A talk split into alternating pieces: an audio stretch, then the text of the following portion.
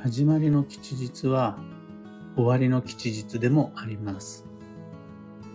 おはようございます。有限会社西企画西俊久です。運をデザインする手帳、有機暦を群馬県富岡市にて制作しています。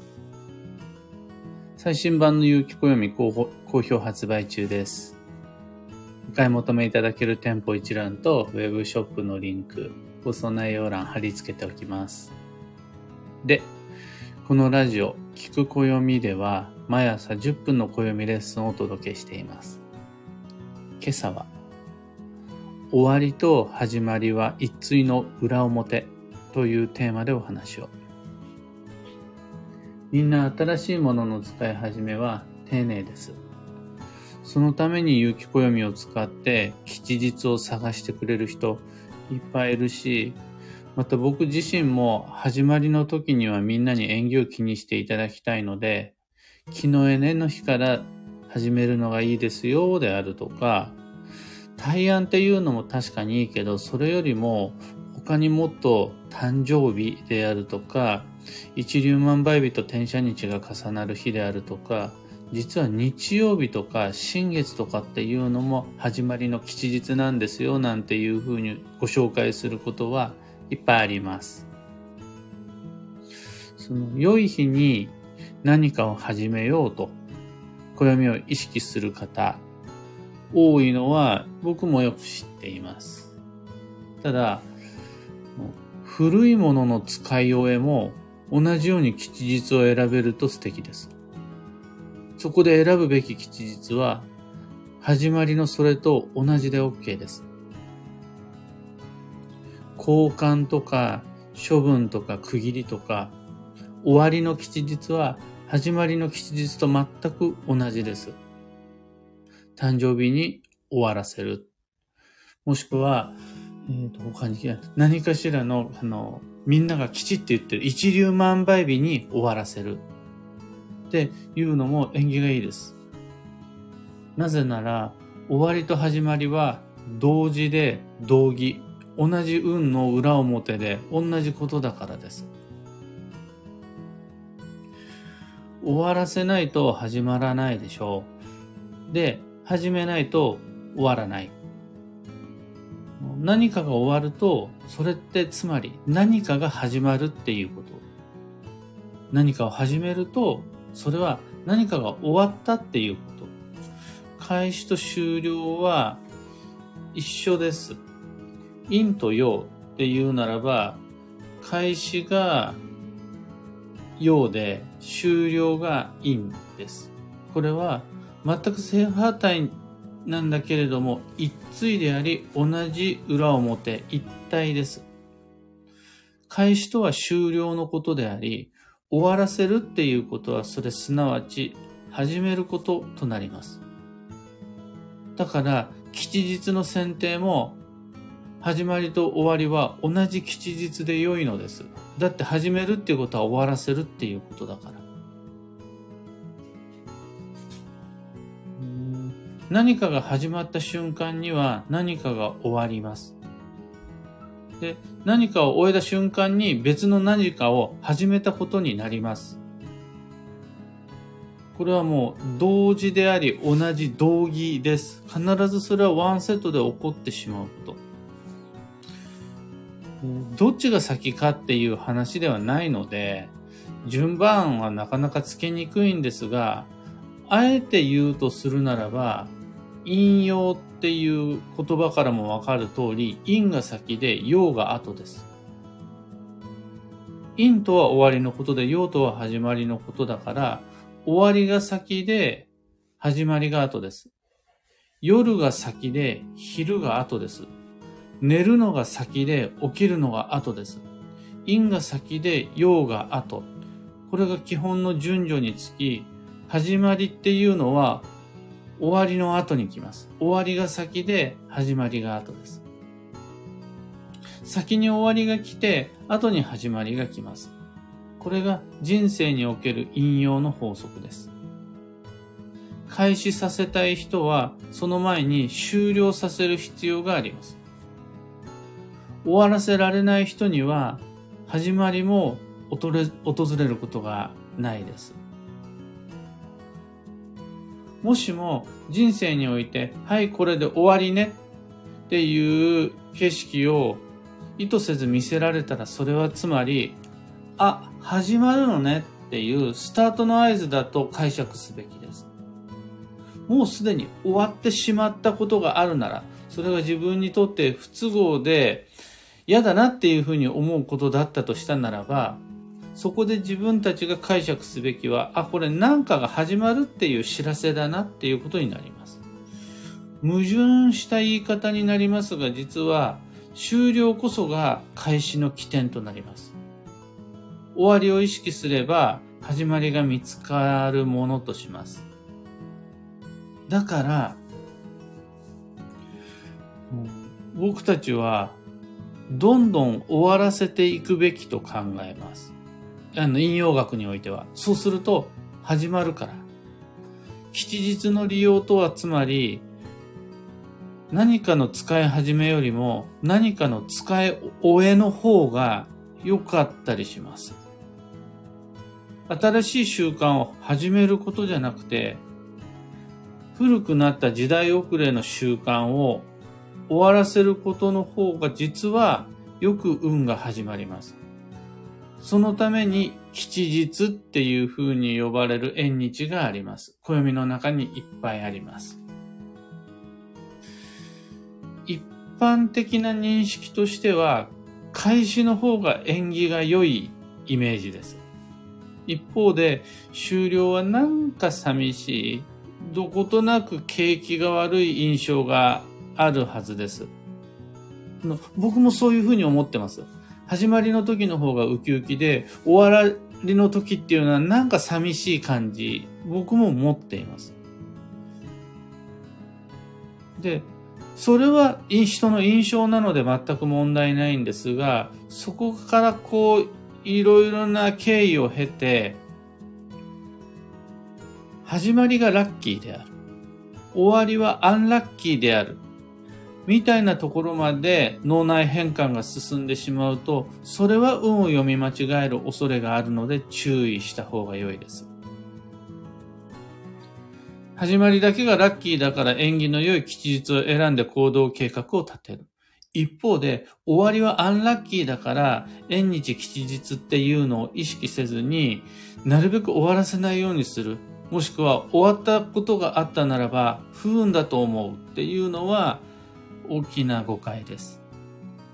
開始が吉で終了が今日っていうことはありません。また、開始の時にのみ吉日を使い、終了の時には吉日を意識する必要なしっていうことはないです。むしろご提案したいのは逆です。引用の法則によると、因が先で用が後。因というのが終わりで、用っていうのが始まりである以上、終わりこそ吉日に適していて、それを起点に物事を始めることができる。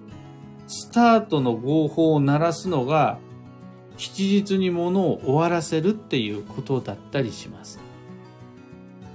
そして引用が整って初めて僕たちっていうのは新しい流れに乗り出せる。そのために吉日がある。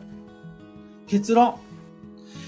始まりと終わりっていうのは同義だから、吉日を見つけたならば、始めるのも終えるのもどちらも OK。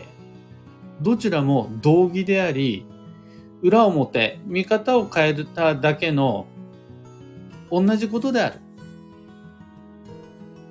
というのが今朝のお話になります。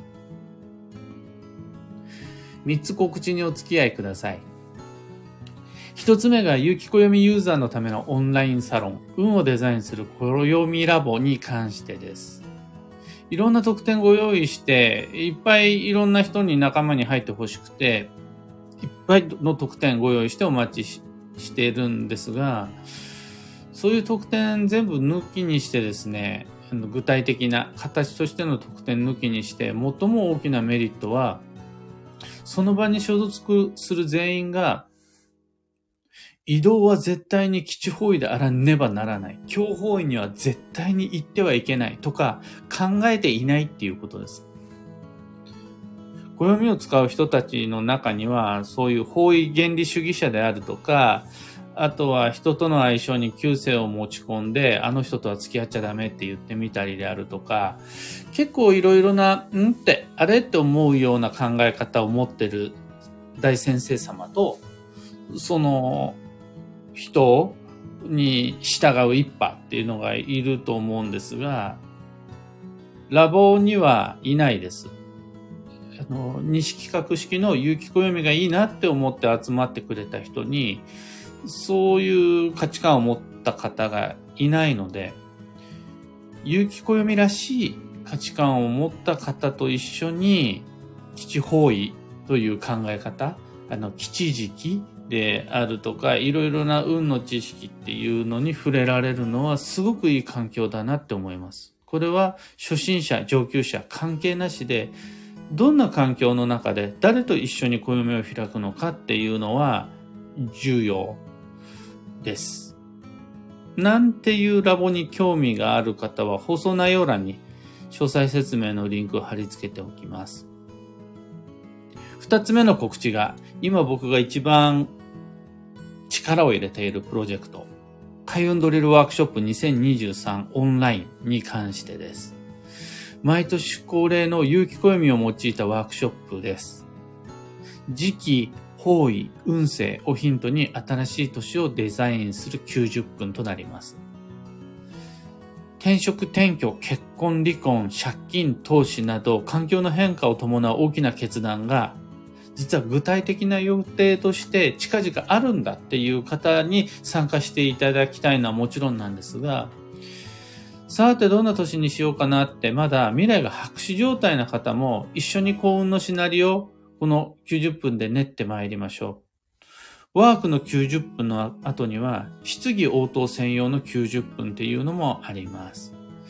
オンラインでの開催につき全国からの参加が可能なのと、あともう一つ、録画をかなり長期間残しますので、2月の3日まで録画をご覧いただけるので、来年を迎えるまでに何度も何度も見返しながら計画を立てていくことができます。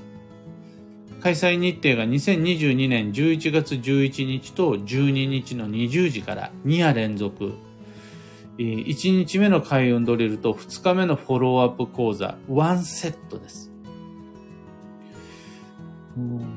もうすでにお申し込み受付始まっているので、その窓口放送内容欄にリンクを貼り付けておきます。あと、最後に一つだけ。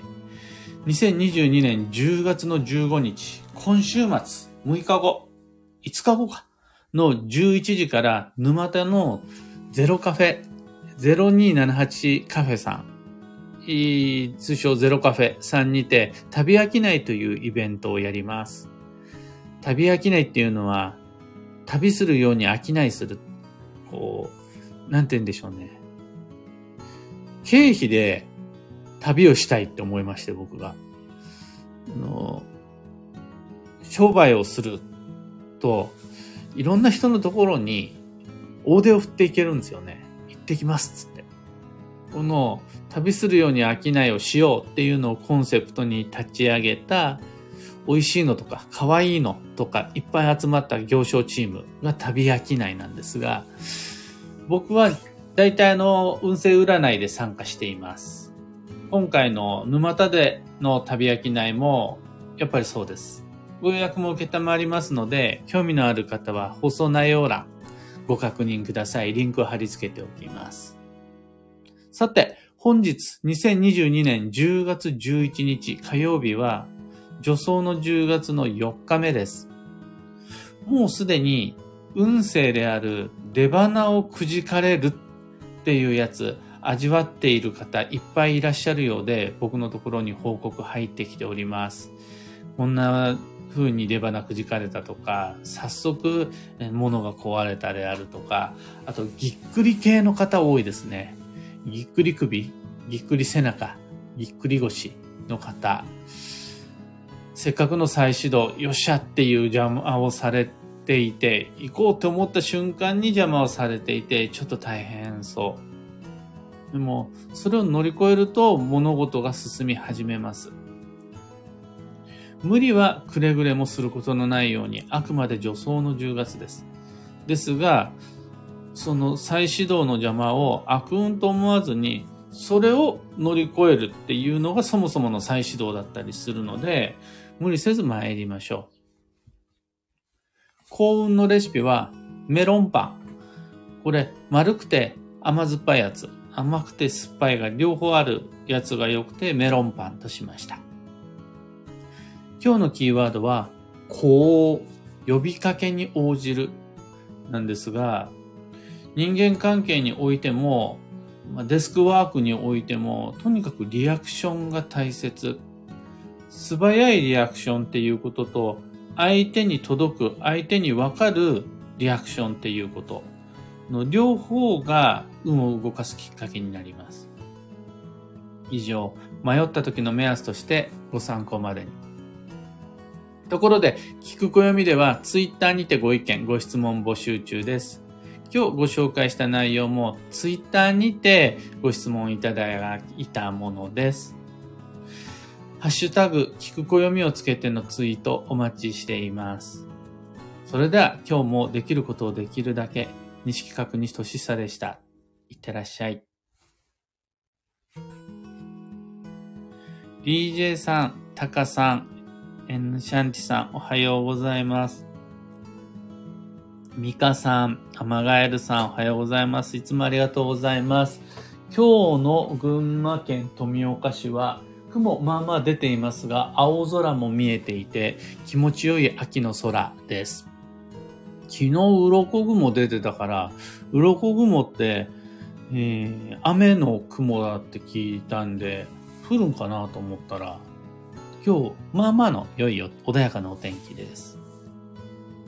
キーボードさん、ひでみんさん、ゆうさん、はなさん、おはようございます。いつもありがとうございます。そちらもいい天気かな。ひでみんさん、興味深いお話でした。開始も終了も吉日でよしと分かりました。行為を始めるとか、物の使い始め、物の使い終えとか、どれもぱり同じなんですよね。開始と終了っていうのが。陰と陽裏表になりますので、どちらも吉日で OK。さらにそこにプラスアルファして、再開。開始終了再開。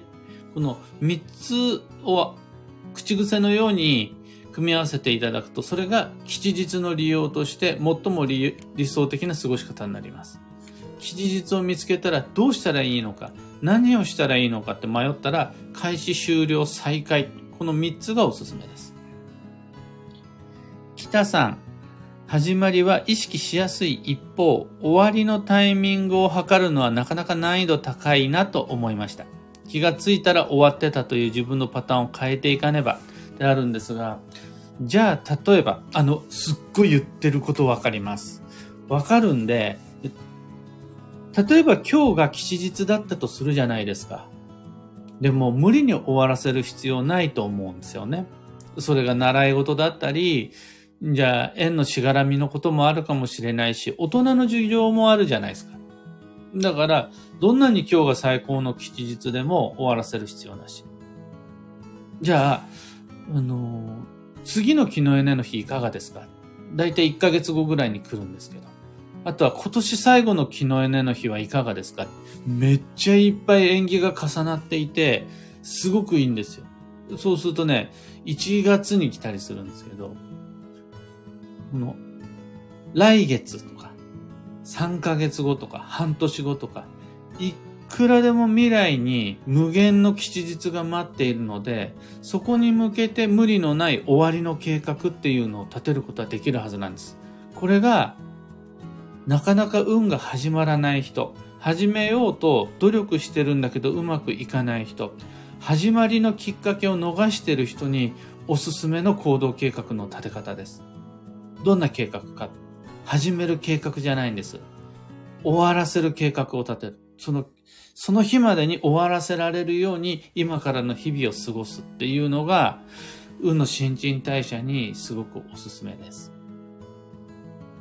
キコさん、おはようございます。開運ドリルワークショップ、昨日申し込みさせていただきました。楽しみにしています。ありがとうございます。昨日を告知のタイミングとして選んだのが、開催日時、ライブでの配信日時の1ヶ月前っていうのもあるんですが、もう一つ、縁日だったんですよね。吉日だったんです。昨日が、大安、祝日スポーツの日で、なおかつ満月っていうのがあったので、昨日お申し込みいただいた方は、イコール吉日でのお申し込みにもなったので、そう設定させていただきました。申し込みありがとうございます。アマガエルさん、開運ドリルワークショップ申し込みました。2023年の運をデザインしていくのが楽しみです。今年は、有機暦の方向性とページ構成、コンセプトが変わったんですよね。だから、去年よりもさらにブラッシュアップして、よりアップデートされた、より楽しい開運ドリルご用意していきます。僕も楽しみです。イレミンさん、旅飽きないの運勢占いは予約必要ですか？予約しなくても空いてる時間に受けたまります。で、どうしてもね、10分とかかかっちゃうと、待ち時間ができちゃうんですよね。今は最、時間帯によっては30分以上お待ちいただくこともあるので、待ち時間嫌だなっていう方のために予約を受けたまるっていう感じです。ちなみに、えー、キャンセル料とか一切ないので、だいたいここのぐらいの時間に着くよっていうのが分かっていれば、一度ご連絡いただけると嬉しいです。その放送内容欄に貼り付けておくリンク先にご予約方法も書いてあります。興味あればぜひ。バンドさん、おはようございます。すがすがしい朝、素晴らしい。もうちょっとしたら土曜が始まってしまうので、今が最後の爽やかな秋を僕たちは楽しんでいることになります。満喫していきましょう。ミカさん、ぎっくり気をつけます。女装の女装として夏物の処分と衣替えから始めます。素晴らしい土曜前の計画。